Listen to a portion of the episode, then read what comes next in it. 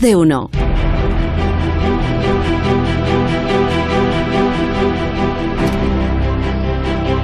Lo que les vamos a contar ahora, lo que nos va a contar Cancho, es uno de los episodios más relevantes en el proceso de configuración de las sociedades modernas. Por primera vez se manifestaba la influencia de la prensa y de los intelectuales. Hoy en Historia de con Javier Cancho, historia del caso Dreyfus.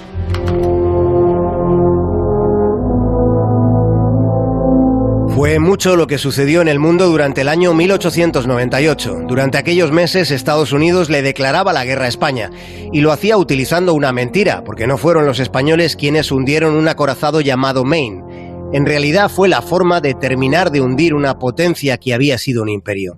Y en los últimos días de aquel 1898 se firmó el Tratado de París y se certificó la pérdida para España de Cuba, Puerto Rico y Filipinas. Y mientras y en paralelo a todos aquellos acontecimientos en Francia se vivía un trance sociológico que tuvo proporciones telúricas.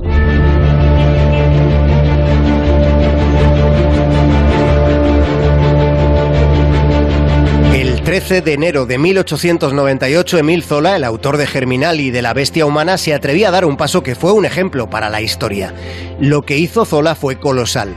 Publicó una carta en la prensa dirigida al presidente de la República, una carta titulada Yo acuso. Emile Zola, j'accuse. Lettre a Monsieur Félix Faure, président de la République.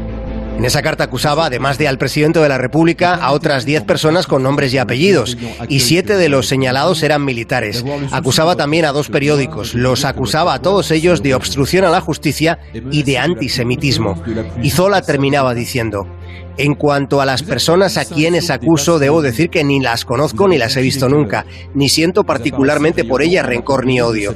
Las considero como entidades de maleficencia social. Y estas líneas no son más que un medio en la búsqueda de la verdad y de la justicia. Lo imploro en nombre de la humanidad. Mi ardente protesta no es más que un grito de mi alma que se atrevan a llevarme a los tribunales y que me juzguen públicamente. Así lo espero. Y así sucedió. Al acusador le acusaron de difamación y le condenaron a un año de cárcel y a una multa. Y Zola hubo de enfrentarse a serios problemas económicos, por embargo. El pulso era superlativo. Zola había señalado al gobierno francés de intrigar junto al ejército para encubrir lo que se conoce como el caso Dreyfus. Ese caso dividió al país durante 12 años, hasta que Alfred Dreyfus fue finalmente exonerado en 1906. El pulso de Zola representó un hito en la historia del antisemitismo, convirtiéndose en un símbolo de hasta dónde llega la injusticia en nombre de la razón de Estado, aunque finalmente sobre la razón de Estado aquella vez se impusiera el Estado de Derecho. El capitán Alfred Dreyfus procedía de una familia de judíos alsacianos. Fue sentenciado a prisión de por vida por traición a la patria. Fue acusado falsamente de ser un espía alemán. El proceso se manipuló para condenarle y así fue degradado en el patio de honor de la Escuela Militar de París. Le arrancaron los botones, las bandas de los pantalones y todas sus insignias. Unas 20.000 personas siguieron el acto con una actitud febril.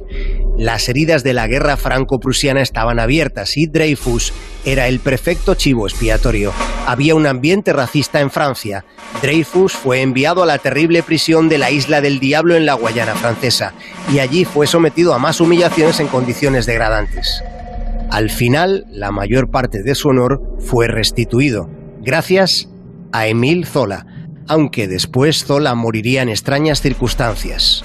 Mañana en más de uno la segunda parte continuará.